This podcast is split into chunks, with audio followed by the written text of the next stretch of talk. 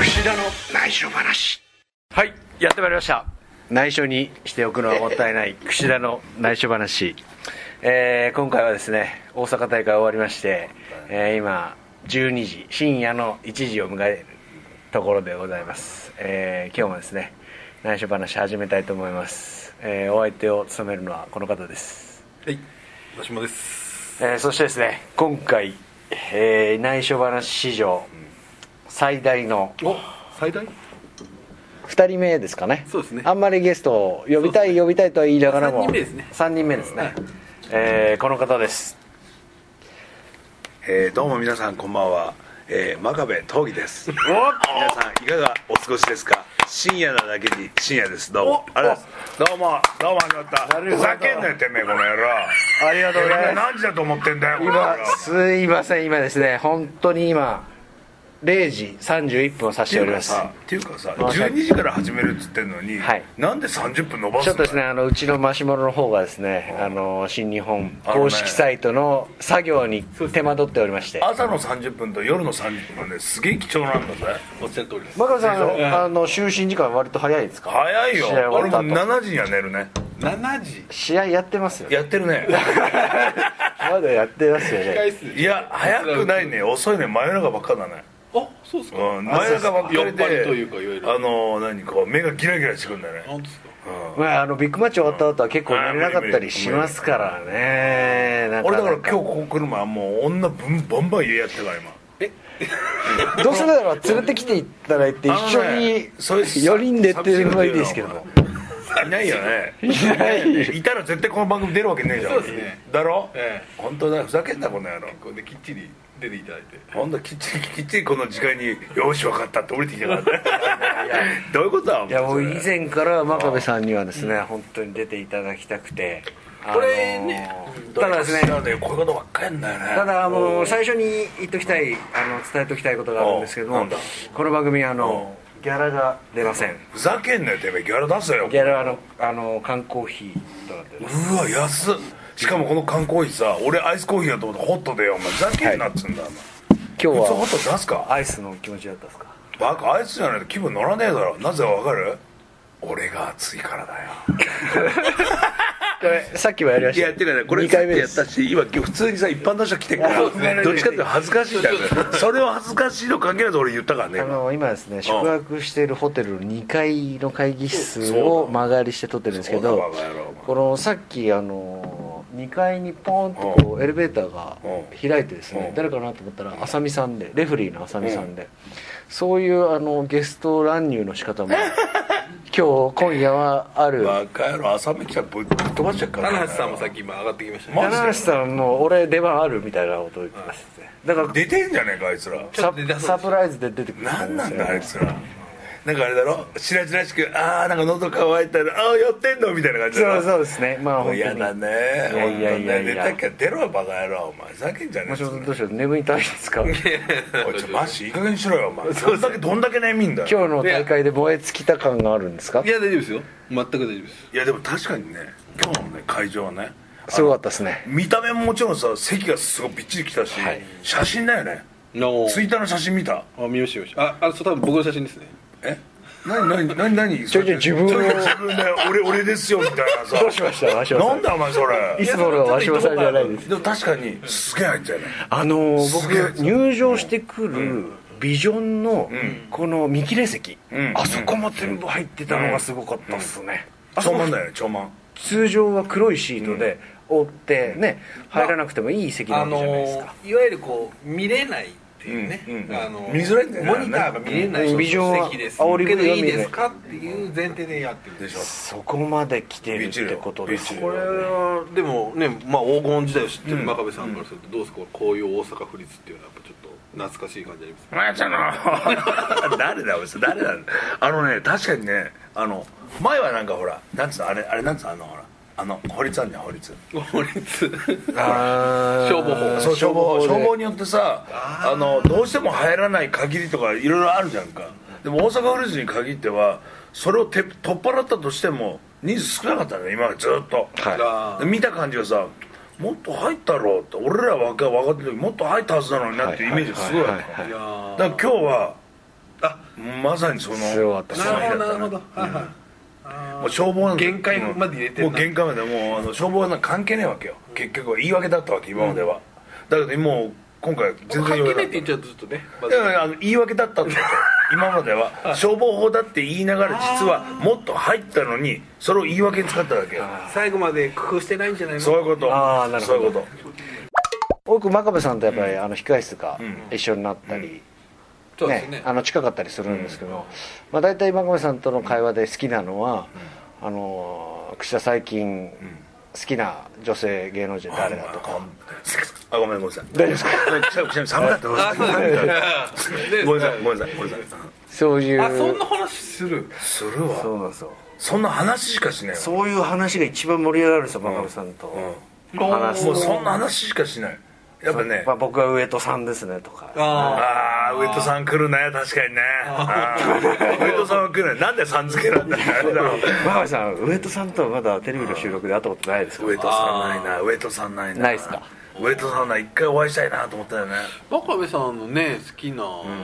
タイプってあんまりそうねあんまり出てないですよねわかんないですねん確かにこの人がすごい好きだみたいなあんまないですよね芸能の人になるとねあのほらやっぱり仕事仕事ってでいうことになりますもんねそういう関係ではなくいかにこう何どういう仕事でこう決めてやろうかなっていうそれがやっぱ考えるレスラーと同じじゃないプロレスと同じじゃないマネそういうふうにいいかマらネージャーサイドがこう真壁さんに警戒をしてるっていうそれ間違いないそれ間違い ない、うん女性タレント昔女性タレントさんがさ俺の本当は俺ら俺ら全然まだねプロレス20年だけどさ芸能の仕事で1年2年の話じゃんはいはいかあだからね挨拶行くじゃんかその時なんてさもうガッチリ横ついてるからねあいや本当にぶん殴って気絶させてそのうちになんか電話番号聞いてやろうかなと思うこと思ってたいよやいやいやいや本当にそれもあれですけどねまあだから向こうが挨拶来てくれてもさ横にびっちりついてるもんねお前さ一人では来ないそうやっぱこの俺が猛獣の部屋になかなか一人では真壁さんもやっぱ真壁さんもこうお会いして緊張する人っているんですかお聞きたいです聞きたいですよね緊張ですか今までちょっとこう写真撮るのにドキドキしちゃったぜみたいないやドキドキはいつもドキドキするよねだけどドキドキはしないことにしてんのドキドキするとさ怪しい行動するじゃんはかい人はい間って目線も泳いだりもしますそうだからかねらもう全然ままっすぐにあのおっぱいしか見ないですお前らこれ使える大丈夫です使えるの本当にあのまあなんとでもありますなんとなくいいそねれいいね加工できるんですかパ今パパパパイとかあ大丈夫ですもう存分にそうだねなんかな大御所というかもう結構で男性のさタレントさんすげえやってんだよね、はだってビッグスリービッグスリーもいやーそれすごいっすよねお会いさせてもらってから半端ねないっすねだからやっぱりねビッグスリーはあと浜田さんとかああー松本さんとか、はいはいすごいよ本当にすごいあ存在感がやっぱありますよねやばいっすか本当にねあの何俺が本当に会話をパンパンパンってやってさ「なんやお前!」って言われてさ「でいや」ってこうこう返してくれるっていうのと、あと「なんやねんお前!」バーンって頭引っぱたかれるっていうのさ、それを見てると同業者のレスラーとか俺のそのプライベートの友達とかさ「お前いいな!」ってみんな言われるんだよねそうはたかれるってい突っ込まれてそうはたかれるってことがいいみたいなね、確かにねそうで俺この間調子に乗ってさ「いやでもあれじゃなあさん」って言ったらもう展開しようとしたんだよね、あの進行しようと思ったらさ俺がまた口挟んだもんだから「シッ」と言われて「すいませんでした」って 謝ったらしか大爆笑起きてるからねあそうだああいうなんつうのあもう瞬発力ですよね、うんその会話もうわすごい僕はあの真壁さんは覚えてないかもしれないですけど、僕と真壁さんが初めてお会いした瞬間っていうのがあってですね、それはまあ僕も緊張すごい緊張したんですけそどれスマッシいやもっと前なんですよ実は、えっと、僕がハッスルにいた頃なんですけどそその時はですね会場がですね、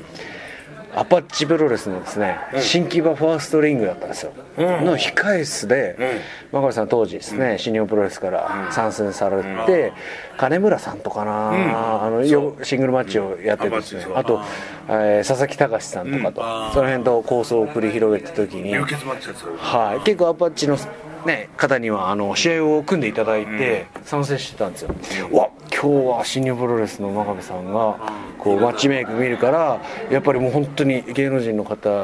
挨拶しに行くのと全く同じあの感覚というかですねあの週刊プロレス界の習慣としてやっぱり初めてお会いする他団体のあの先輩レスラーにはやっぱ先に挨拶行かなきゃいけないっていうあるんですよルールが厳しいですよね厳しいですもちろん普通ですけどねで結構僕他団体とかに行くとそれをよく見ますねうん、来ないでぶっ通すから な平気でやるからなうんでそれですっごい緊張していやみーんな緊張するじゃな戦いいますみたいなのそうですがあちこちでめどこどこプロレスのなんとかと言いますよろしくお願いしますみたいなこれなかなかマスクマンだと話が複雑になってきてどこどこプロレスのなんとかというマスクのなんとかですとかっていう挨拶の仕方とかも出てきちゃってそうする分かんないもんねとわからないわからないわからないお前誰なんだそうそれを団体がわからないマスクがわからないそうそうキャラクターわからないっていうそうお前一体何者なんだって見ていて痛々しくもなるんですけどでやっぱそういう状況で僕は当時新日本プロレスじゃなかったのですげえ緊張してうわ食らわされるんじゃないかとかあー誰だよ 初対面で来そんるなお前人聞き悪いだろお前そんな人間かとみんな思うだろ誰だお前とかっていうねやっぱり当時はやっぱりそんな胸張ってね挨拶できないわけじゃないですか新人だからそういった中でやっぱり馬上さんはですね非常に優しくあの頑張れよと言っていただいた記憶があってです誰ねだよおお疲れさん頑張れよそれ天竜さんこれ天竜さん天竜さんに俺が言わ言われたの一番最初にあ最初ですあの天竜さんにシニアプロレスの挨拶した時後楽園ホールに試合行ったの付き人ついてあ付き人じゃないあの若手でその時に天竜さんやったらあの何日ぐらいだかな俺あの1か月2か月ぐらい過ぎた後かなにあの入門したあの、真壁ですシニアプロレス真壁ですよろしくお願いします」って言ったら「およろしくな」それを櫛田が言った時に「およろしくな」って多分言ってるはずだよもう俺ねちょいちょいそういうことやって でもねそれが一番いいのよ一番いいのてっててーはいすいません大丈夫ですセックスあれです中学生のと同じだからな俺の感覚が楽しくてねこの真夜中に何かするっていうの がねそうです ね思わない男同士で話し合うっていうしかも試合関係ねえじゃん、だからいいんだよね、はいはいまあ、リラックスして終わそうっ本当にてビッグマッチ終わってですね、あーでもね、はい終わってないとこれはこれでまたちょっと、うんいやいやとはいえ本当に今の集中しちゃってる試合にねですそうよですねね途中だとやっぱちょっと違うもん全然違う北海道でやろうって言ってもなんかちょっとそうですよねうん僕でよく真壁さんとシリーズ、まあ中もですけどシリーズと合間に道場で顔を合わせると「お久しぶりですね真壁さん」という事態に陥るわけですよ久しぶりだよ本当に、あのだってなは俺がほらあの試合ない時はさ芸能の仕事やってすっごい道場の練忙し習くすさるれやんてかほいでさ屈指は屈指でさあの海外の試合っていうやんかで久々にこう道場とかでポッて会ったりポツンと会ったりするんだよねい、開幕戦の後楽園とかでの久々じゃねえ午か前中のうん道場とかで「あなんか久しぶりですね」あれはびっくりだよねあともう常々真壁さんが話してるのはもう本当に2000去年あたりからですかね試合の感覚がもう詰まりすぎてて、シリーズとシリーズの合間も何かしらやっぱり仕事だったり、海外行ったりとか、試合数も絶対的に多くなってて、あの僕あこれそうだなと思ったのはい僕結構23週間空けて開幕戦っていうと結構動きが悪かったりするじゃないですか、おープロレスラーってうん足が重いなとかもつれたりとか戦いにくい息が上がったりとかあるんですけど逆にいい効果としてはそれがないんですよねずーっとこうアイドルをふかしてる感覚で年中試合してる感覚だからそれはそれで体ボロボロくるというかあと精神的に来るんだよね来ますねオフがないからあのいつも戦ってる状況とさあの何いろんなことやってるからさ冷静なこと考えれなくなるんだよねなりま自分の中で、うん、だからあれ今日どこだっけってなるんだよねなるあれあれ明日から巡業だっけとかさどこ行くんだっけ何泊だっけ全然覚えてなみたいなそう浜田さん常にそうだこれ一回高橋さんと話したことあるんですけど、まあ一応新日本プロレスのシリーズって、まあシリーズを回ってもまあある程度体がまあつこうなんていうかまあ回れるように作ってああるわけじゃないですか、はいはい慣れてたら移動日があって、うんちょっと休みがあってみたいな、でも真壁さんとか棚橋さんって、本当その一日空いた日を引き戻されるじゃないですか、戻ってきてって、そうするといやもともとこれをやるだけで も大変なのにその間にこう細かい細かいやつが入るわけじだからいつもこういう顔して るよこういう顔してさ新幹線乗ってるこういうこうしてますでカシャって撮ってるよほんとこうこうゃん呆然としたそうでも逆に言うと俺らはそういう仕事やらせてもらってるけど、クッシーとかだって海外だぜああそう日本じゃねえからさ、逆に言うとやっぱりその負担とかさあの精神的な部分がやっぱ大きいよね、うん俺らはもう別のほら行ったり来たりするのももちろん大変かもしれないけど、こっちはこっちで海外担当はすごいよね、もう真壁さんのですねあの忙しさを考えると例えば芸人さんとかは、まあ、舞台があって、テレビの仕事あるじゃないですか、まあそれが仕事じゃないですか、でも真壁さんの場合とかね、プロフェッサー巡業があってその間に全部入ってくるから、そう多分日本一忙しいと思いますねね普通の巡業の合間に仕事入って本当休みないですよねない本当にマジで本当にたまにの風が急にできたりとかってことですあよれねで今日何しようかなって別にもうあっという間に時間過ぎちゃうで寝れないですよねそう寝れねえのそんなの寝れねえの本当寝れねえのなこうだから久々の休みであ今日休まなきゃいけないと思っちゃったらやばくないですかうんそうですねだから緊張感はずっと続いてるんでそうですねああまた練習もやんなきゃいけないし休まなきゃいけないって一番きついんだよねあ普通に休むのが一番リラックスな状態じゃん休まなきゃいけそないのっ時点て気で持おちかにしい入でるすそようねもうリラックスじゃないのねもうだからここ23年本当そういう状態ですよねあれ自動販売機の 音が鳴り始めてまあ大丈夫ですね これぐらいはね今このライブ感があっていいってことですよそれでですねいよいよあの大阪大会が終わりましてーお差し迫ってきましたうん真壁さんうんデビュー2周年記念興行来たねあ今2周年って言2っ周年とか2年しか経ってねえからまだ2年とか新人じゃねえか俺バカ川戸君じゃないんだから まあ変わったお前今日インフルエンザで受賞したじゃねえかあ間違えゼロ一つ ですけどついに20周年だ20ままあそのまま流そうかと思っちゃったら間違え20周年ああれこの人また間違えたと思ってたよ本当ですよ20周年ということで正確なデビュー日っていうのは何日なんですか2月の15日あじゃあもうバレンタイ本ンです当ねに近いですね、うんめっちゃ近い、あ本当にじゃあに丸20ってことですね丸20本当に丸20これき気づいて、これだ誰かからから20周年ですみたいに言われたんですけあーどもなん数かえ自分の中であ数そえうでてすたね確かに確かにそれすら覚えてないからね誰から言われたのかまあなんとなく来年うんだはああなんか前にねあれよ大作戦かなんかであ18年目でビデオ作れっつって18年はキリが悪いんでって言って20一昨日まで待ちましょうそう一昨日来やがれって言われたからさふざけんなこの野郎と思ってさあーで20なるほど周年になってそれで目安がでもポツンと思い出してああもう20周年かって感じ本当そんな感じへー今な20周年やと思っていやな振り返ると短いです短いかあっという間あっという間まあそうですよ、ね、本当あっという間でしかもね最初の10年がね長かったで海外プエルトリコ行って帰ってきたあたりは何年目ですか、えっといやままだだ7年とかああじゃあそっからそう3年がでその辺が一番長かった要するにうだつの上がらないというかさ、うん、あのその自分自身がレスラーとしてシャイニングしてないんでね存在意義がなわからないっていうだから俺なんかいついなくなっても大丈夫だなっていうその状況、うんだからその自分とのそのさ気持ちのそのストレスだよね、うん売れたいのに売れないどうしたらいいんだろう答えがないですなかいらねねしかも今みたいにさ変な話こうお前こうしろよああしろよっていう先輩のさ、、はいい信用できる先輩っていうのがまあいないいないって言ったらねゼ語ロ弊ではがあないるけどでもほぼゼロに近かった本当にあ足を引っ張られるというか足元をすくわれるというかこのなんていうの人が売れることに協力なんかしてくんないねみんなね本当にリアルなプロの世界だったね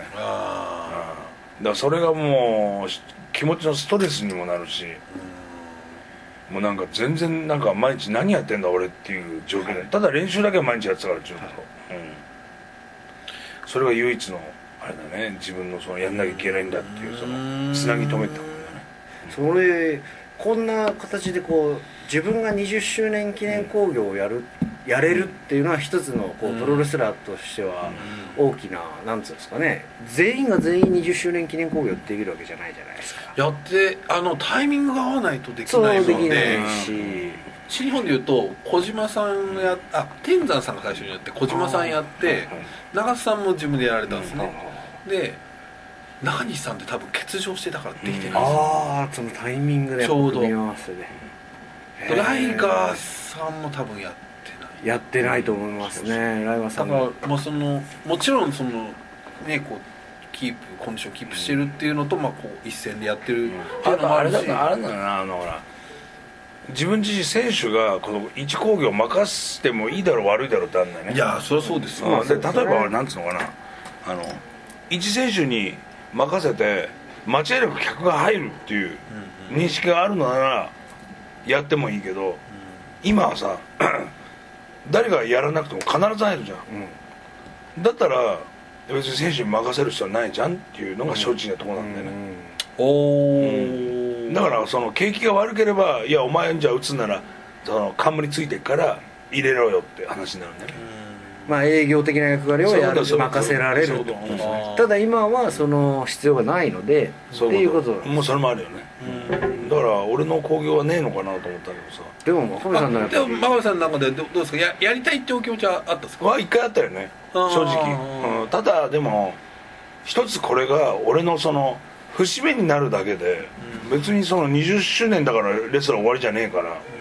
別に何とも思わないんだよね正直言うと、で今のこの流れ新日本プロレスのこの流れっていうのは、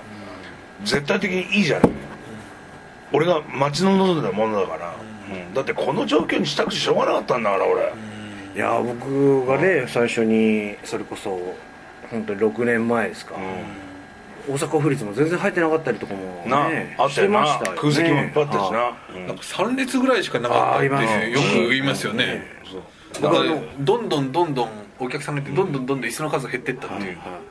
まあ、リアルな話をするとねあの番組のその時間が土曜の夜4時あ夕方4時ぐらいだったね東京都内はねそうですね昔そうですね僕は子供の頃そこから真夜中になってどんどん遅くなったでしょ3時ぐらいまでそう今日もこういうそうそうそうそう、ね、ジム通うのは億劫らしいねとか言いながらさ通信販売そう通信販売やってましたねそうそう背が伸びるみたいなのもありましたねあの なんかボヨヨンみたいなのつけてボヨヨンじゃねえわボヨヨンじゃないボヨヨンまあそれボヨヨンはいいけどさ そんな状況の時期だったからさまあ何客が離れてったよねあの見るものじゃなくてプロレスではなくて例えばあの格闘技ブームが来たりとかさあのやっぱり何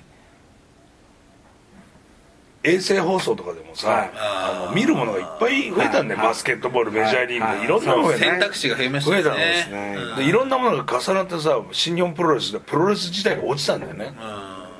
その頃がちょうどどん底だった時ね2000年代ですかそねうそうそうそうそうねあアルティメットロワイヤルとかそう次の年そうですね絶対俺の給料上がるだろうと思って買ったフェラーリを売り飛ばすっていうね俺言っとくけどねあれだよ見越してたんですねプロレスラーの中で一番最初にフェラーリ買ったの俺だからねあそれは聞いたことありますねそうです俺が乗ってて1年ぐらいしか乗ってなくて維持費が大変なのあれすごく高くて、あーすぐ結構壊れたりもするらしいね、うんそうすごいすごいメンテナンスが大変だって聞きますよねどのぐらい乗られてたんですかもう1年半かな1年半うん、そんぐらいだねそれでも乗ったからもうもうもう本当スーパーカーみたいな音するんだよねキーンって音してさすごいっすまあ絶対覚えてないと思うんですけど、僕その頃一回取材してるんですよ前の雑誌で本当にエロ本いやそのフェラーリについて分かってるわ紙エのプロロエレスロなわけねダブルプロレス紙プロだ神プロで一回行ったんですよその本当にライターの人がいて僕編集で行ったんですよ、んそしたへーらほんますげえ人だと思ってあとはいい人だって今あもうちょっと大きい声で言って ボリュームがさ大きいのさいい人そういやそのなんか全然その頃接点がなかったんですよ日本で見た目と全然違ったでしょ、はいい、やそれはね俺のね礼儀としてそうなの、そうだからその、うん腰低い人だうんあの冗談抜きなしでさ同じレスラー同士とかさレスラーをさ車に構えてバカにしてるやつには俺ね本当に高圧的に行く よ本当に高圧的にそれ大事なことあで誰すに言っよてねんだこの野郎って俺本当喧嘩するからねそういうやつはだけど向こうが腰を低くしてんだったらああーどうぞ遠慮しなくていいよって、うちゃんと礼を対等で尽くして来てくれればそれはこっちも出なきゃおかしいよレスラーって結構見てますよね道場に来るそのライターさんとかインタビュアーの人今、特に今新日本プロレス注目を浴びてるんで、出入りが激しいじゃないですか、で興味ないよってふりしてますけど、みんなこうみんな分かってるね分かはってい、るそれでも対応を決めたりとか、どこどこまで喋ろうとかそういうのやっぱりそういう空気読むのって長けてますよねプロレスライガーさんとかすごい敏感じゃないですかテレレレテレレレレ レたまにこうスイッチ入る時ですよね入る入る時はすぐねそばにいて誰かオフにしたけど俺のライカーさんすげえ気合入ってんなみたいいやでもねああいう人がいるから俺逆にいいと思うんだよね大事なことですよねピリッとしますそからうそうねそうそうやっぱり全部なんなんじゃダメですよね俺たちもおおやばいぞってなるからはいはいはさい瞬間的にスイッチ入るんだよねあ止めなきゃとかさいろいろあるんだよねいいやそ大こ事を本当に考えると本当に真壁さんの20年って本当にプロレス界も新日本プロレスもいやもうこの、うんこれがすごいですよねそうね今言ってみたらこう右斜め、うんこう右肩上がりな、ね、絶好調の新日本プロレスにおいて、これをこう経験してる人の話って面白くて、あそうそうだからこの間ちょうど真壁さんインタビューした時にその串田がいいことを言っていたとそうねうん覚えてますその話それ使っていただいてますちゃんといやちょっとそれは使わないかもしれないええー、なん で自然界にいやだからその櫛田君はまあインディーとかいろいろこういろんな団体を渡り歩き海外も歩いてきたけど新日本に来た時にこれはすげえと思ったことがあると、その真壁さんと田中さんっていうのはそのダメだったどん底の仲間の選手もそうですけど新日本知ってるからすっごいあのハングリーだしどんどん上を目指してるからインディー魂ものとももともとあるんですよそうそれが今のトップっていうのはこれすごいことですよって一回話したのねそうっす僕それまさおいにやめろそこまで言って褒めたら俺はまあ本当お前マジかお前らいいやいや本当に僕がそれ最初にあの新日本プロレス入った時にやっぱそばにいる棚橋さんとかね真壁さんがやっぱりこうなんだろう今のままじゃダメなんだよっていうのを常にその姿勢をこっちに見せてくれてるのででそこにあぐらをかくのは簡単だし、それをこう見極められない人もいるんですよぼんやりねいやーただ単に組まれた試合をやってれば さーっと流れていくわけで時はでもやっぱりねその姿を見たらねこれはあだからその本当に真壁さんとか田中さんの位置にはいけないなと僕は思ったんですよその時にあこの上の人がこれだけのねそうですよね、んここまでもう名前が出てる人がそんなにガツガツしてるって いうそうですねちょっと今の会話日記につけていい日記つけてねえよ下ろしちゃってる ななんだそれ見たことねえよでもねそれはもう当たり前よ俺らにしてみりゃ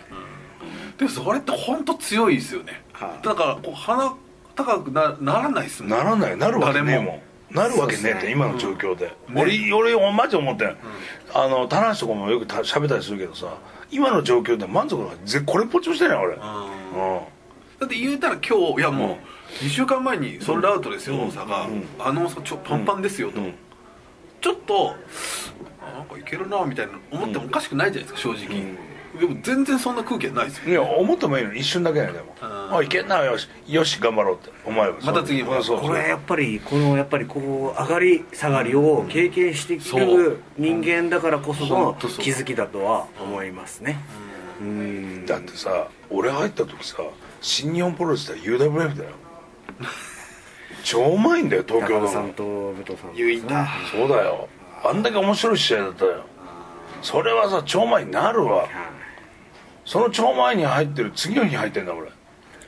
すごいですねうんドームの次の日ドーム見てたの橋本さんが垂直落下でベルト取り戻した次の日ああはいはいはいはい高田さんってやそっうてそうそうそうあー次の日に俺入門しててさ4月29日そうそうそうバトルフォーメーションですお前よく覚えてるな俺も見に行った見に行っ僕たも行ってましたね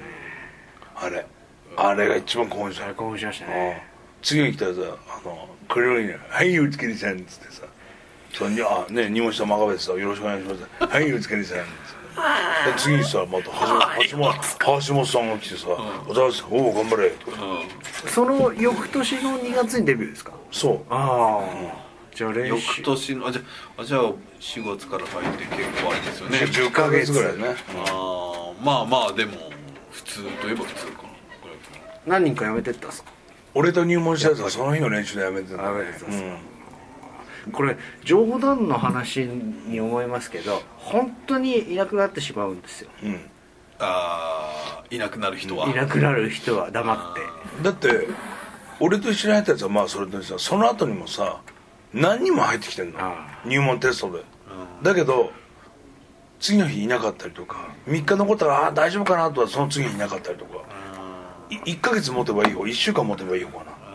その間までだってあれよ柴田とかさ井上とかさが入ってくるまで2年間はいないからね誰も2年間いないんだよ入っちゃやめ入っちゃ入っちゃう入っちゃうそしたら真壁さんも来たらちょちょっと優しくしますよねなんかそう優しくして仕事を教えて、ねちょっと楽になるわけですね頑張ろうなっていうねこいつら残るなと思ったら次はいねえからね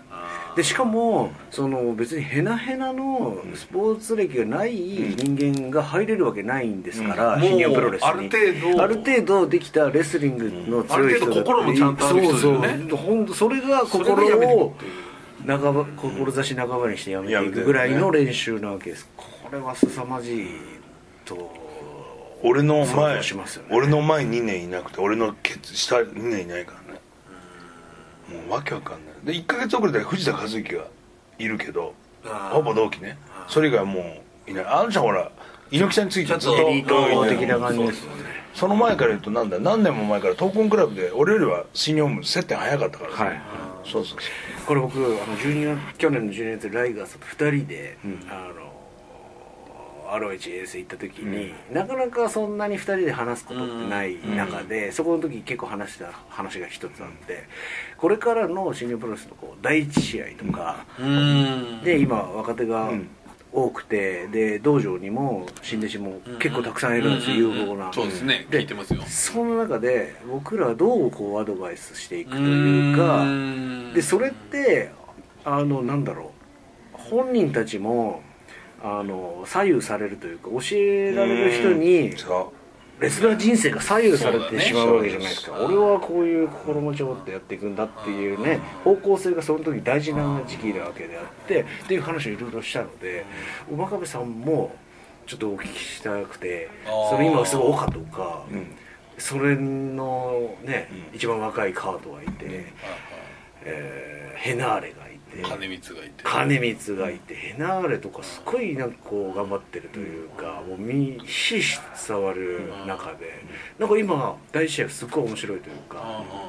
ね、人員が増えてきて昔の本当ヤングライオンハイもできるぐらいの、そうですねね、でこれ今華やかに新日本プロレスにあって第一試合しっかりやるっていうのはこれ僕が見てきた ROH とかにはないんですよううんで WWE にも絶対ないからこれ絶対大日本独自の文化ですね大切にした方がいいし、うん、どうですかどうですか説明なんだよね若手ってさ技ねえじゃん、覚えることもできねえしさ試すこともできねえんだ、ってことは自分らがそのスパーリングの中で覚えた技しかねえわけ、それを見せるってことは何が一番大事かって言ったら、ここなんですよ、聞いてる人は胸刺してます からねこれこれがね一番大事なの本当一番大事なのこのなんだろうハートの戦いが一番彼らには課せられてるんだよねあ負けたくないっていうあ畜生ふざけんなっていう試合を第一試合に見せればいいそこに技必要ないんだよねあ変な話、うん感情の表現がお客さんに伝わればそういうことですいいんだよってそいうことです勝っても負けてもどうでもいいわけよ本人たちは負けたくないよそれは勝ちたいよで俺から言わせたらで勝っても負けてもどうでもいいの一番大事な心を出すことそうですねあとわ技の見てくれとか綺麗さとか関係ないです、関係ないうん気持ちは一番大事なのだから結構ねやっぱりいろんな団体新日本プロレス以外にもやっぱ日本の団体いっぱい増えてる中、やっぱりなんつうんだろうなあの第一試合から完成された試合っていうのが多い中で、んこれやっぱりねこれから新日本プロレスが新日本プロレスである中で、結構大事なポイントかなと、いや大事じゃない非常に大事です大事じゃないうんあのーさっき言ったみたいに説明なんだよねあのプロレスラー新日本プロレスで何を見せてるかっていうのはね技じゃねえのよここなんだねファイティングスピリッツを見せてるのその戦いを見せてるのそれをあのー第一試合からやってあこういうのがプロレスなんだって分かっておいて第二試合第三試合どんどんどんどんこうスキルアップしていくわけよレベルが高くなってるわけそこを見てもらいたいわけねなるほだからある意味だからそのなんだろうなあの映画見る時のさ前振りの宣伝みたいなもんなのよあこういうもんなんだ見てえなって思わせて自分が好きな選手チャンピオンクラスの選手の試合を見て、おおっていう、はいこれこれこれそれそれそっれ、てことですよね僕ファンの頃とか本当に第一試合大好きで、もう本当に真壁深夜対よ し吉江豊の試合何回も見てた見たくね俺すげえすごい後楽園ホールのバルコニーで俺何回も見てますねもうよくやってましたよねやってたね連日あもうフォアームの打ち合いで何回気気が飛んだのお前ら殺し合いかって調査に言われたからねフォアームの打ち合いでうんで心の中ではそうですと思いながらね、うん言ってたけどさいや本当にでもあれだね一番大事なのはそこなんだよねここなんだよねこれなんでかっていうとさ第一試合でそんだけさ先輩たちの厳しい面があって第一試合でやれるか今日はやれたでも明日はないビッグマッチの会場でやれたじゃあ次のちっちゃい会場できるかなってなかったりそういうさ新弟子同士のせめぎ合いがある中で毎回組まれたらよしやってやるってなるわけそれからどんどんスキルアップしていくから本物のプロレスを見せれるんだよねそうで要するにだから言い方悪いけども海外の試合とかねまあ他団体とかまあ言ったら失礼かもしれないけどへえそうなんだっていう技の発表会とかさあそういうもんじゃないんだよねだってもう第一試合からさストンピングとフォアアームを張り手チョップもうあとレッグロック腕十字もう本当にき基本的に戦うソルジャーとしてのね、ファイターとしてのき基本基礎の基礎しか見せてないやつらが、だんだん技を覚えて成長してってんだよかなもんあるそれが面白いないでしょ、ですそういうことなのそれを見せていきたいの新日本プロレスをそうだから結構外国人選手がねジュニアなんかもそうですし、多くなってきて比率も多くなっていく中こうやっぱりこうなんていうんですかね派手な技も、ね、空中殺法も魅力の一つなんですけどやっぱ道場の匂いがする技とか、道場の練習がこうにじみ出る試合っていうのはちょっとなんか少なくなってきてる気はするなと思っててそこはなんかこうなんかポイントになってくるんじゃないかなっていうのはなんか最近見てて思うんですよね非常に俺らはね若手の時はねあのロープに飛ばせ相手を、相手を飛ばしてさドロップキックやったりとかさエルボーかましたりするじゃんそんなのやろうもんなのさ控室帰ってきてぶっ飛ばされたよなんでかロープに飛ばしてもダメロープに飛ばす必要ねえだろうってその場で打ってみろってあその場であのエルボーかましてか見てる観客納得させてみろっていう教え方されるんだよねえなんでって分かんないの、ロープ飛ばして一発やった方が効くし迫力も見見せれるじゃん、相手も絶対倒れるじゃん、そんなんじゃねえんだって、そのロープの力を利用してんだろってそんなもん今のお前たち必要ねえんだって求められてないってこっちでこっちで行けよっていう試合なんだよね、だからこそあの激しさが伝わるんだよね、あの若手同士の「こなら!」っていうあのもう血眼になる戦いがやっぱ出んだよね、それを見てお客さんはこの人たちねもっと派手な技ややればいいのにと思っててもそんな気持ちなくなるの試合から連れて「いけいけ!」って背中を押してくれるわけよそこで勝ったら「よっしゃ」だし負けても「あんたたちあんたよくやったよ頑張ったよ」って言ってくれるんだよね帰る時にそこが一番だよプロレスラーの基本だよねその基本ができてないのに上に上がって観客を納得させる試合ができるかできるわけないんだよねえのまあ本当に基礎のですよねだから櫛田が一番苦労してると思うよあーそういう部分でだけどあの外から来てるじゃんみんないろんな人来てるじゃん、でも来てるやつっていうのはその新日本プロレスのレスラーに入ってもいいよっていう水準をもう超えてるんだよね、あーは超えてるからさからこそみんな認めてんだよねだだけども超えたって認められても本人たちはそれを超えてるから自信がないんだよねおだからいつも毎日自分で練習しながらトレーニングしながら俺はこれでいいのかこれでいいのかって自問自答してんだよねそうだからそれで自分がこれだなと思った時に、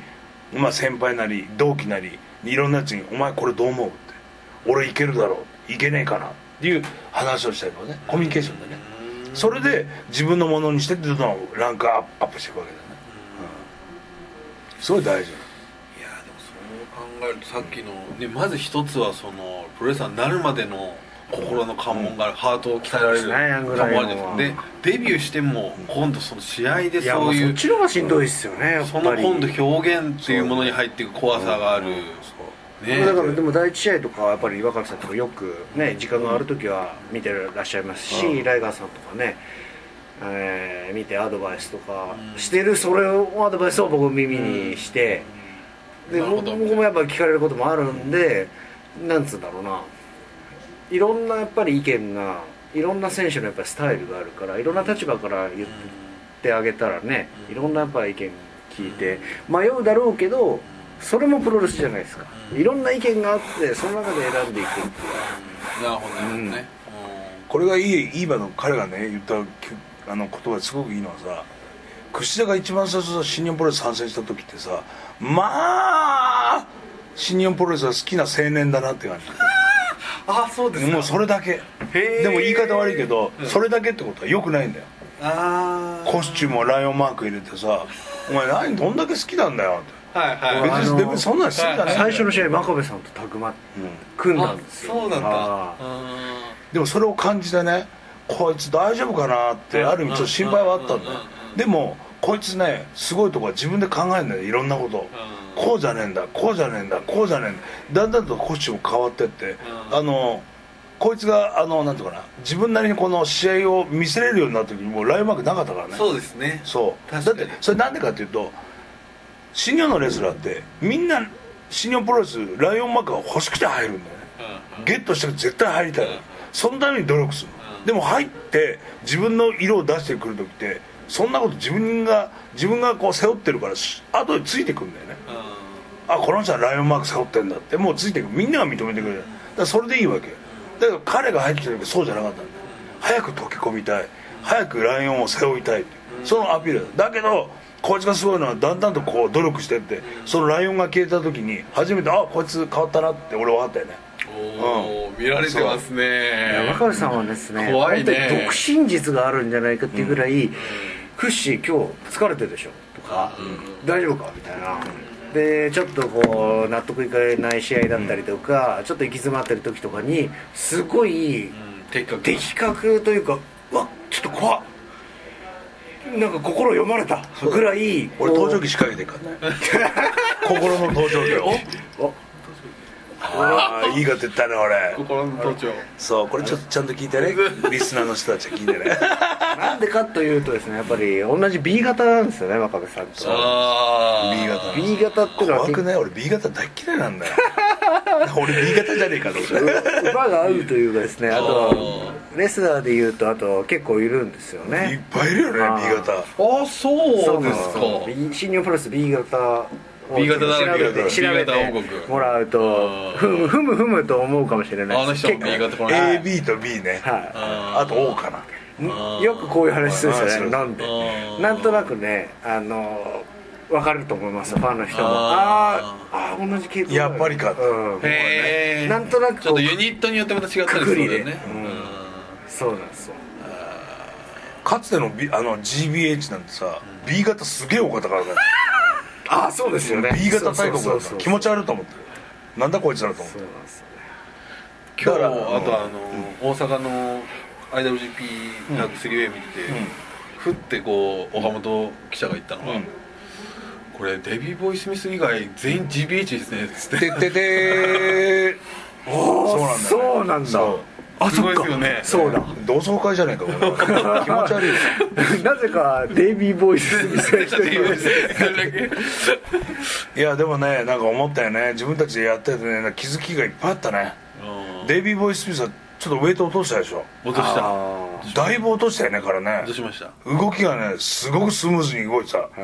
びっくりするぐらいうんスリーウェイって形式は難しいで難しすいよわねもちろん俺たちでも難しいけどやっぱり見てる観客も難しいと思ううんそうですだからなんとかなこれやってく意味あんのうんねそういった思いも正直あるんだよねでも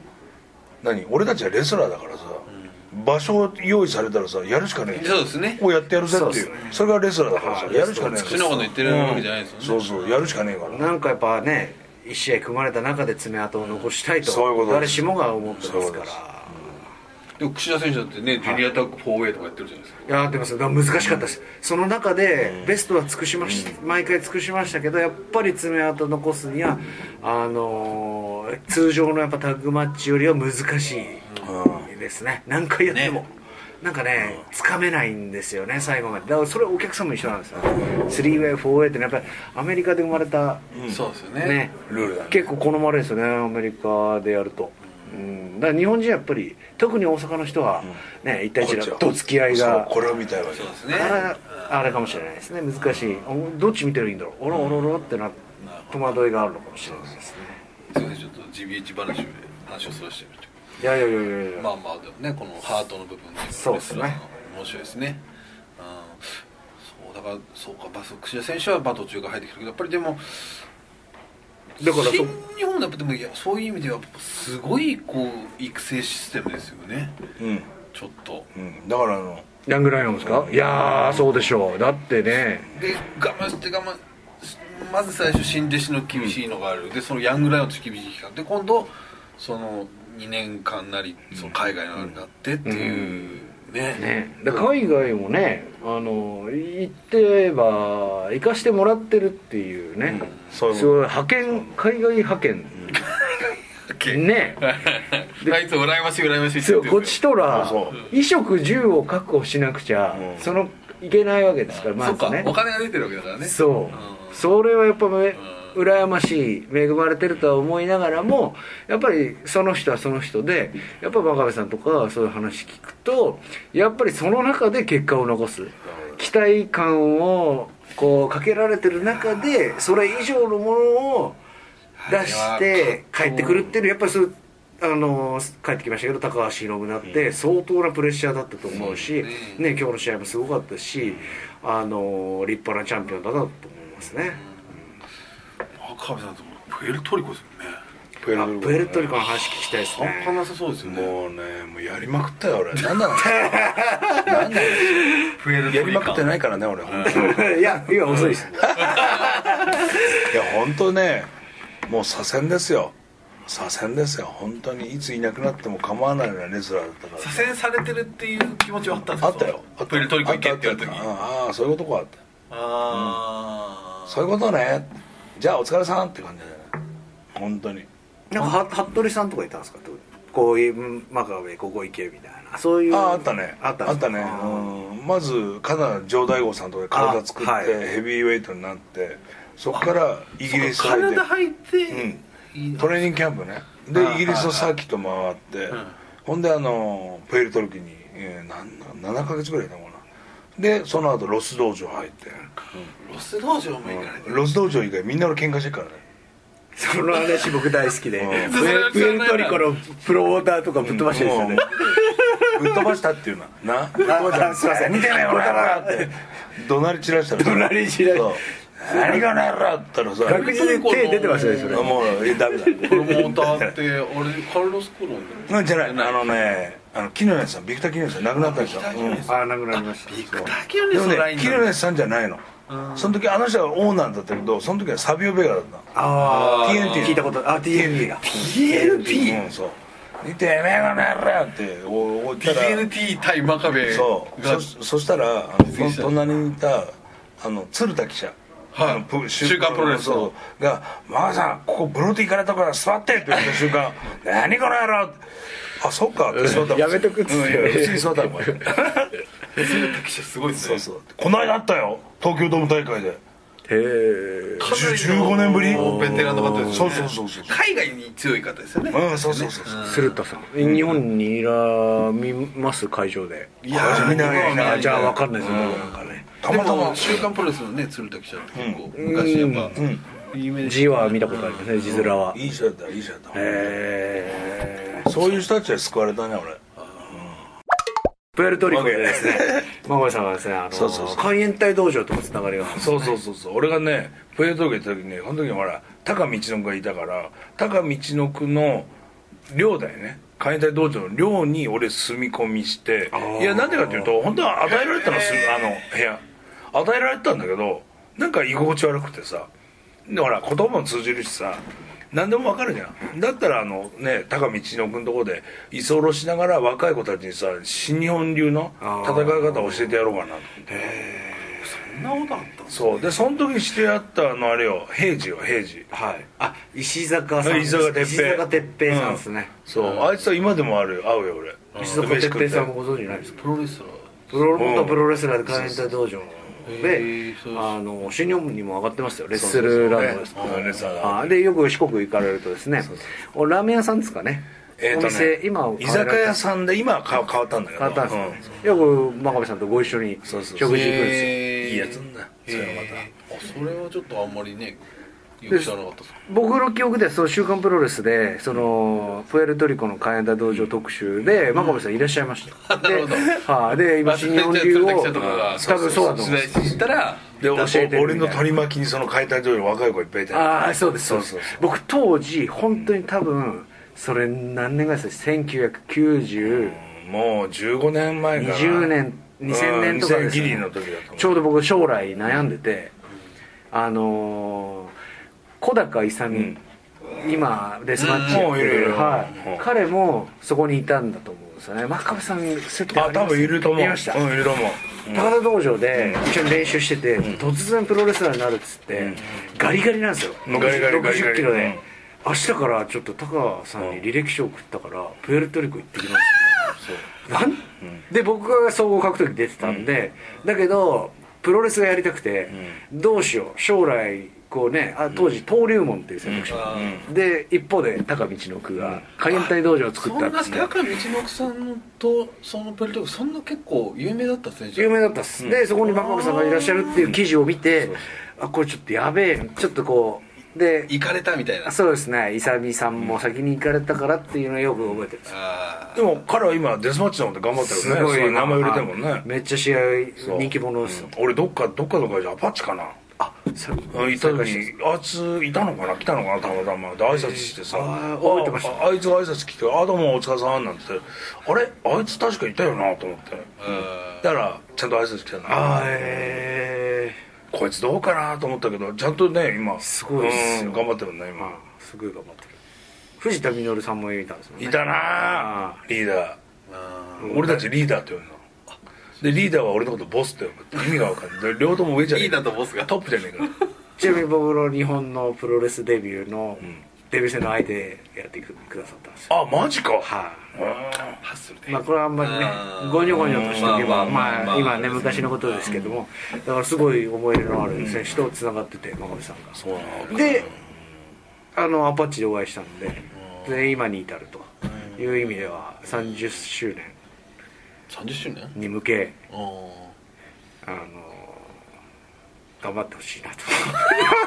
何これ何これ何これお前なんだああ最後の最終的にああまとめようとしてそうまとめようとしたら全然なんか全然まとまんねえこバカ心が入ってない入ってねえよさすがにちょっと自分で笑っちゃってすいません逆にすいません本当にこれお前普通のラジオじゃなかったらお前本当にチンコ揉みまくってんかなやめてくださいって言ってもや めればバカ野郎揉みまくるバカ野郎ってお前もう本当ゲロ吐くまでお前くすぐるとこだったぞ いやいやいやまあでもね、はいやっぱもう真壁さんもうすぐですからそうです10周ね年これ配信される多分大会の数日前ぐらいにアップされる対戦カードもね今わかんないですけどはいあ出てそうなのると思いまですもうし終わんのこれまあもうそうなんだよおもう前ちょっと喋りらますこんだけ俺をさ起こしといてあれかお前朝何時だと思ってんの7時出発でございます7時ってことは何何時間前に起きる今の1時半です信じらんねえなお前らなこれで今日の仕事終わったみたいな顔しやがっていやいやいやいや本当貴重な話をなんで何まとめるんだもうお前らこいつらそろそろうわー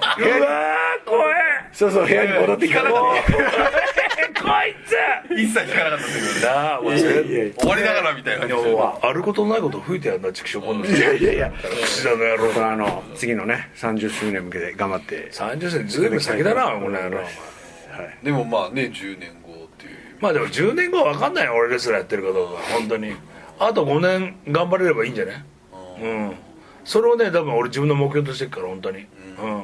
あのー俺はねあのー階級は違えどさライガーみたいな生き方はすげえなと思ったようん僕も何度もここでお話しさせていただいてるんですけどうんライガーってさなんだかんだ言ってあのほら、まあ、昭和のうんヤングライオンを知っててそしてライガーに変身して、あの絶大なる人気を持ってグワッと上がって今もう50だぜ50超えてんのにさ WW 呼ばれるコンディションそもいれいですしそれで、まあ、今も全然バリバリでやってんじゃんかであれをねやっぱりそのいつも道場で顔を合わせる、ね、者同士としてはやっぱ目目指したいよね、本当の意味で、うん、ああいうのはやっぱりねやっぱりレザーって練習練習しなきゃいけねえじゃんそうですね、うん練習がなきゃレザーじゃないもんな、うん道場で顔を合わせてなんぼというかいや本当よお互い本当本当にに刺激し合うっていうだのかはら串田とか普通に道場来てるから俺何も言わないけどさこれで嫌がったら俺本当にぶっ食らわせたからな 僕だって飛ばすって言うまず新日本プロレスの道場の近くに引っ越しましたからねそうだこれ、まず一番大事だよね、は一番大事あのどういうことがあろうと遠かろうが近かろうがやっぱりね道場来て顔を合わせて初めて信頼って生まれるから、あうーん、まあそうですようんね練習やってるからあこいつ大丈夫だなとは思うじゃうん、うんもうそこは大事だよね、うんコミュニケーションって最大のコミュニケーションは練習だもんね、はうんわ言葉じゃないですよねそうそうもう背中ですよね、うんやって本当る見汗あともう見たら分かるじゃん、ああ練習やってんだなってでその練習もこあちゃんとこう深くまでやってる、やってないってもうレスラー見るんです、うん言葉は言わん話さないけど見て分かるもんねああ適当にやってるなっていう分かる分かる分かる分かあるー流してんななんかそうそうそうそうそうそうそうで自分がやっぱり追い込まれた限界までを知ってるから、もう見てわかるんですよね、あとさ体型で分かるよねあまあすもうちゃんとね練習やってるやつって言ったらねもう本当に分厚いもの持ってるうんもうジュニアの選手にしたってもうやっぱりほんと研ぎ澄まされたもの持ってるもんやっぱり体もガッチリになってるしもういくらあ軽量級で細いとは言ったって体ガッチリしてるからねうんそれでいて試合見たらもうすものすごい水準で試合するでしょもうだからもう言うことないもんね見ててああこいつは間違いねえなとヘビー級もそうよちゃんとやってるやつ動きがもう全然違うしうんそういうとこはねうんそれをねやっぱりねお客には見てもらいたいねうんそれ何お前ら早く終わらせようと 急に眠くなったみたいないやいやいや何言ってんのお前らそろそろでそろそろやであと2時間続くかなふざけんじゃねえよお前らお前こんな短いさ収録で俺呼ぶんすよ結構まだまだまあまあ1時間過ぐらい去最大となってるんですよ嘘だろ過去最大そうのですねはい大丈夫ですえみんなマジこんな短い時間で納得して帰んのまあまあ楽 帰んのなっていポッうかドキャストラスラジオみたいなもんですだろ、はいだこれ普通さ2時間とかやらない今日は今日はスペシャルゲスト来ましたっつったらスペシさャル限界という今日はですねできるんですか可能まあ前後に分ければあできなきゃやっぱ1時間っていうのはあるんですかなんかあのね1時間はね多分ですけどあのちょっとダウンロードがちょっとうまくいかなくなっちゃうんですよ1時間以上になっちゃなうるほどじゃあ2回に切ればいいそうですね俺そういう常識で嫌いだから 俺今までその常識を全部覆して今がある からそういうことだよねなるほどうんちょっと待ってお前急に何そんな眠い顔してんの何涙目になってんのうわ怖いこいついやいやいややそういやマッシーも眠いうわ何この眠さまなんだお前らいやいやね俺目が冴えてきたんだよ俺も今真壁さん見ながらなんかでしょなんかどんどんこうテンション的に シーふサざーけんなよお前もうちょっとダノちゃんしろよお前あのー真壁さんとあの食事会行ってですね、帰りたくなるとあの首を長くしてそうだこうこいつ横に振るっていうこいつ本当にねあの合図があるんですけどあの僕ら普通何もしてないの何もしてないのにさパッとチラッそれ言とっちゃさダメじゃないチラッといや本当俺が言ったんだよ串田の方パッと見たら串田が首長くしてこうやってこうやって左右に回すのあれこの鶏どっかで見 たぞ確か前回もこいつ帰りてえオーラだってこれだったなと思って 2時大体2時を超えるとこうや鶏が鶏が出るぞ急激に早すぎんだろと思ってさ急激に口に鶏がそうそうそうそういや串田君はねあの今日自分に興味がないから本当に興味のないタイプですからわねかるもう B 型のさいやだ典み型ん的なやつそうで真壁さんだってそうですよバカ言うな大俺概俺全大部概あそうなんだって興味ないじゃない聞くよ興味あそうなの俺ず俺聞くぜいやなんかねスーッとこうなくなるんですよ興味が色々見たりしお前シュホッンとトね死んじゃえよい俺やはいやいやいやいやいやじゃあじゃあ俺逆に質問させてください、質問させてくださいじゃあ櫛田が今ヤングライオンについて例えば、ね、川戸がさすごくさもちろん修行の場だからさーすごく先輩とかに厳しくされてんじゃんかであと岡とかも厳しくされてんじゃん、はいあれを見てお前はこいつはどうしたらいいと思ううーん川戸は本当にもう若いから、若いあの脇目を振らずに19歳だね本当に先輩の言うことと練習だけ頑張ればいいと思うあとはもう本当になんかなんだろうな違うことにやっぱり若いからいろんな興味が出ちゃって、例えばなんだろうなわかんないけどまあいろんなプロレスを見ることは大切だけどあーなんだろう他の団体インターネットとかでうんいろんな団体のすいませんはいほんでいろんな団体のね試合をね見ること大事なんですけど、まず第一は道場の練習、道場のスパーリング、そうだねそうだねで言われたことをちゃんとまた怒られないというか、一回聞いたことはやっぱりノートに書く僕そうそうメキシコ行った時は全部ノートに書いルてチャーの技の流れを全部ノートに書いてたんですよスペイン語で書いたからさ今読めなくて全部もう忘れてっかんねこれどう思う櫛田日本語で書けっつってどう思うとスパニッシュは忘れんなら書くなよな日本語で 書けっつってなるほどどうなんてどうなんてどうなんて聞いてなかったしっていうかねやっぱ川田はね本当にまだ若いもんね若いっすね若いからあのねもっとね周りのやつはね分からないもんだと思って前提に話してなきゃダメああああそれはそうですねあれね無理強いしても分かんない年なの、まだまあ自分のね19って思ういやと19なんてね決断できなかったですもん何に関してそもうだろこれが好きだとか俺はこれがやりたい俺これ自分の好きなことはこれだうん得意なことはこれなんだってのがまず言う自信がないですよねないようねん子供なのまだそうですねだからまだまだねもっとそれを多めに見てそれもっと伸ばすやり方をしてやらないとダメただ岡は厳しく言った方がいいあーまあまうあんいろいろもうもうだいぶ人格が形成されてる方ですからもうもうもうねもう彼はねうん、大学レスリング部だからさ、うん手の抜き方とかも全部分かってるから、はいはいもうそれ俺見たらすぐ分かるもうボディ一発入れるもんねうんボーンボンと言あっあてますいやいよやもうすうんしょっちゅう入れるうよん俺そうするとあいつ分かるからさ「そりゃっしゃ!」って 「誰やすよお前何帰りたいもの出してんいやだいやよいやいやこのやっぱりね第一試合とかねの試合の話って本当尽きないですね面白いそ僕思ったのはやっぱ金光君って今ちょっとお休みしてるけどうですけど最初結構金光君と川戸君って結構ね割とやっぱ差があるなって思って見うんて一回真壁さんもタッグマッチでやってたりするじゃないですかうんう金ん光さんこんな早く行くんだとん思ってたけどまあちょっと巡り合わせで今か川戸君がねずっとまあ苦労はしてるんだろうけどずっと出てで金光さんちょっと今うん怪我だよね怪我で待ってるってはいなんかそういうのもちょっとこうね巡り合わせっていうのはまあ、怪我ってのは本当に防ぎようがないですからあるしねね本当に怪我で真壁さんも本当にアキレス腱切って、やっぱりレスラー人生左右しかねないするねですすねるチャンスを本当に棒に振るわけじゃないですか、だから怖いよね怖いですね、本当にそういうのやっぱ四六時中気をつけてやんなきゃいけないから大事よ、うん、いやーでもねあいつらねいろんなもんもうねあの叩かれたらいいの叩かれたら叩いて叩かれて響けばいいわけよ要するにもうどんどんどんどんさあの悔しい思いして悔しい思いしてどんどん努力するじゃん、そうすればいいんですよ、で悔しい気持ちがいっぱいになったら今度楽しいことしかないじゃん、それでいいわけよ、うんだからあいつらまだまだよこれからですよあいつらは、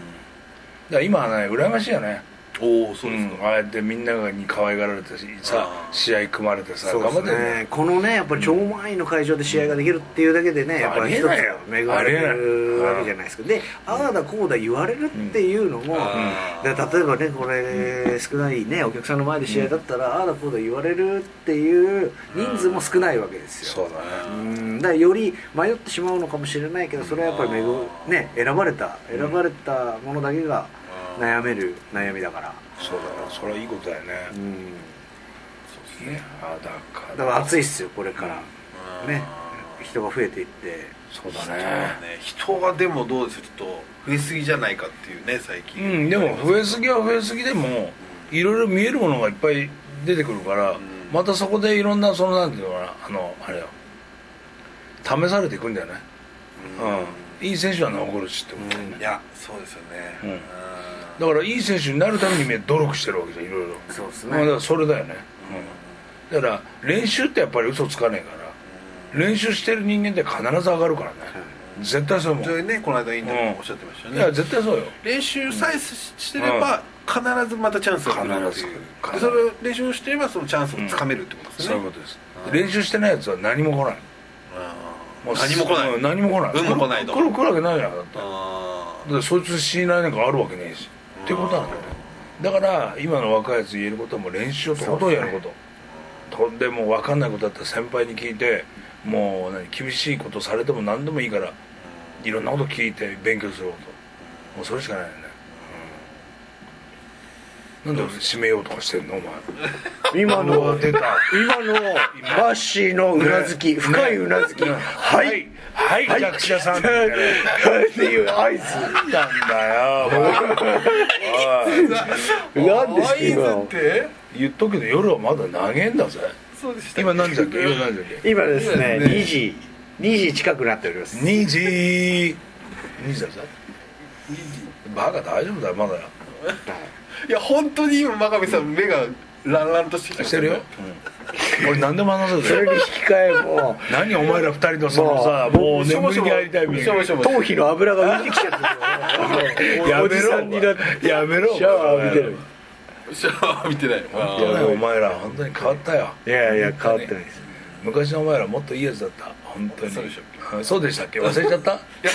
でも僕ももう2009年に入ったんですよはい新日本プロレス、はい2009年の神プロ9月上プロ言うな 神プロそれ入って神プロですでかなりだからその頃えっ、と真壁さんと中村さんがこうずっとやってたからそうだねうんでそうそう結構インタビューしたんだけど、んどうすればいいと思う、どうしたら上がるかなみたいなのをもうずーっとずーっと言って街頭インタビューの方ねそうです最ね初は遊びだったんだけどみたいなそんなのありましたっ けないね真壁さんずーっと本当にもう本当にマジでこれどうしたらいいと思うもっと行きたいんだけどどうしよう毎年もういつずーっとそれインタビューしてもずーっとそういうその姿勢は本当変わんないですよね俺個人もそうだし新日本プロレスどうやって上げたいんだなってそればっかり考えてたなんだろうね言い方は悪いけどさあの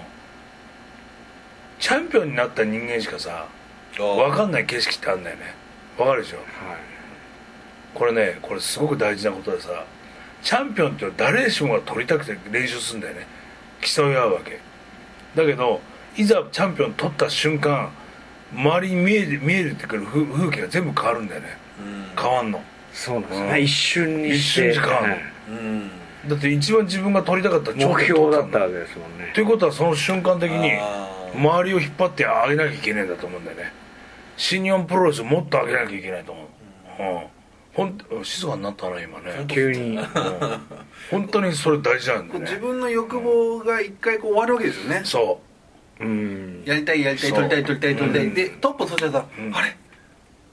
ていっていうふ風うに陥りかねないねうんで僕が思った2のは人ともなってるわけじゃないですかちゃんとねチャンピオンになるまでの階段ってやっぱりいろんな人がねベルトの価値を高める試合をしてきて、あのチャンピオンを倒したいっていう階段をデビューの頃から登ってくるわけじゃないですか、やっぱ僕も新日本プロレス入りたくて、IWGP をいつか巻いてみたいっていう、ね、一心で毎試合目し戦って一歩一歩階段を上がっていくわけで今度ね本当にチャンピオンを取った瞬間からその階段すら作らなくちゃいけないんですね自分で。あ既存の階段だったんだけど、今うんで登り切った、その先はどんなんの階段もないので自分で階段を作って、登ってまた作ってーえコーチの人いないのみたいなそうそうそうそうえあ手作りでれ落ちちゃうういよやいやこういう工事の人いないんだよねコーチの人いないコーチの人欲しいっすいよやいやいやいねえんだ欲しいんですよ本当にいねえんだ電話かければ来てくれるわけじゃないんだみたいな全然来ないね本当ですか電話番号さえも分かんないからもうだから本当真壁さんとかに去年とかも何度も結構相談とかして、ええいやこういうふうに思ってるんですけど、どう思いますみたいなうんまあだからけ結論は答えはないんだけど本当に頑張っていくしかないっていうそのやっぱ思いますよねその階段を作らなくちゃいけない、さあどっちに向かっていこうっていうでも本当そうだよね本当に分かんなくなるからじゃあ次どうしたらいいんだろうと思うとやっぱりさ団体を引っ張っていくことを考えるんだよねよーし行ったろうかいって俺の力でもっと上まで上げてやると思うでそこがポッと王座取られるとさ、あれ俺何すんしなきゃいけないのって思うんだよねそれもまたそうですね、そうかそうかそうそうなるこいうとまた今度もう一度その王座を狙いいろんなものを狙っていかなきゃいけないんだよね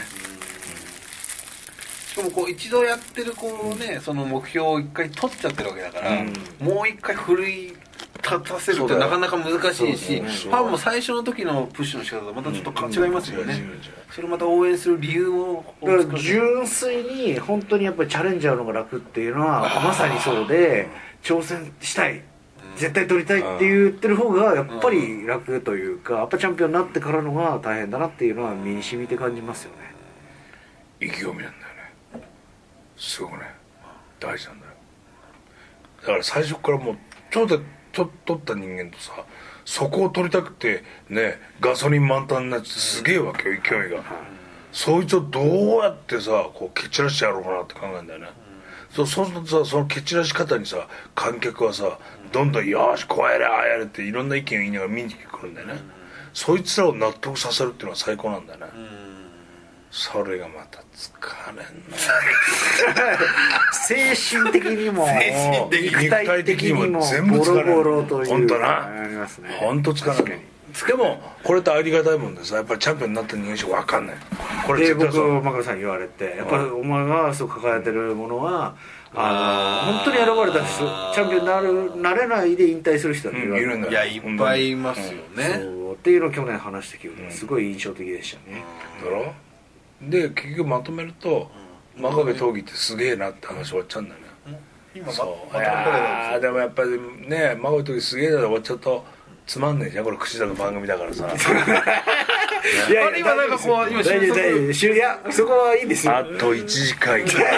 やないやいやいやだいぶこう今目がギラギラしてきた俺でそんなわけでそんなわけでそんなわけで何なんだよはいお今日前は大盛り上がりちょっとでもね、もうはい大会のね、やっぱりその、まあ、完全にはっきり言って、もう冠についたわけですから、ついてるバーンと真壁闘技、この、まあ、後楽園、もう来る人もたくさん聞いてると思いますけど、何を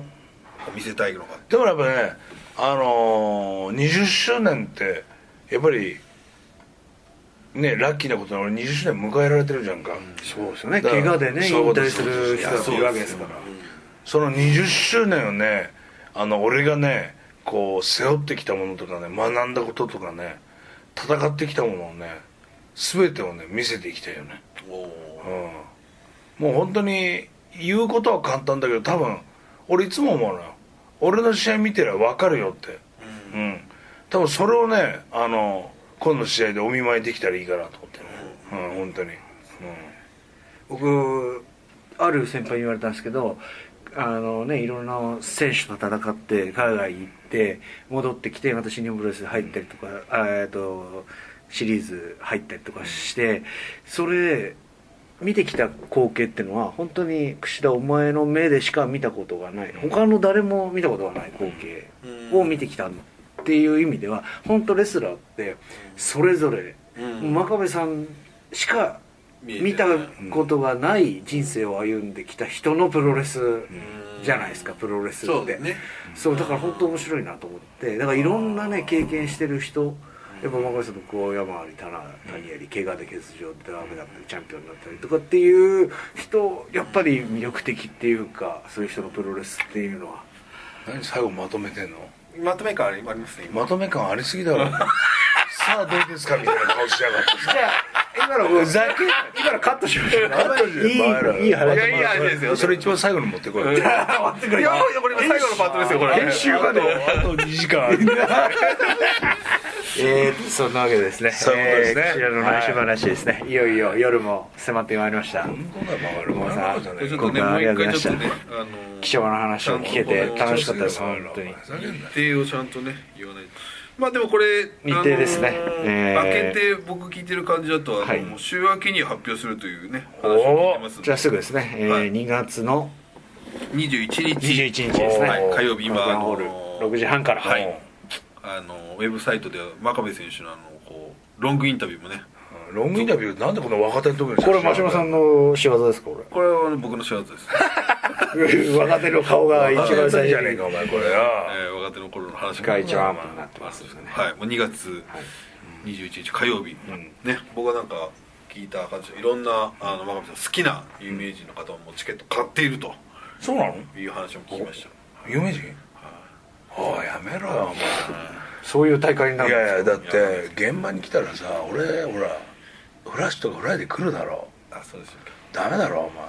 大女優来るのはやめとけよお大女優まあそうですね前大女優じゃないよまあそれはちょっと違うねねその日に見え了解了解いろんな方いらっしゃよるしよしよしよし楽しみですよね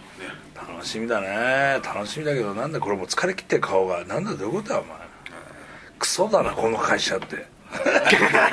言い方が悪い言い方が悪いもうねこの最高ですはいだからもうねまあでもね今度のその20周年記念も見せていきたいね今まで俺がさあの何あれ人プロレスってさその人のレスラーの人生模様みたいなもんもあるんじゃんか出すじゃんかでそれをねお見舞いしていきたいね